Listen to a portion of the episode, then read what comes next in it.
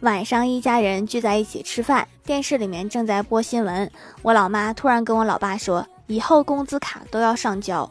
我老爸不服就问为什么呀？我老妈淡定的指着电视说咱们家得响应国家的号召让一部分人先富起来。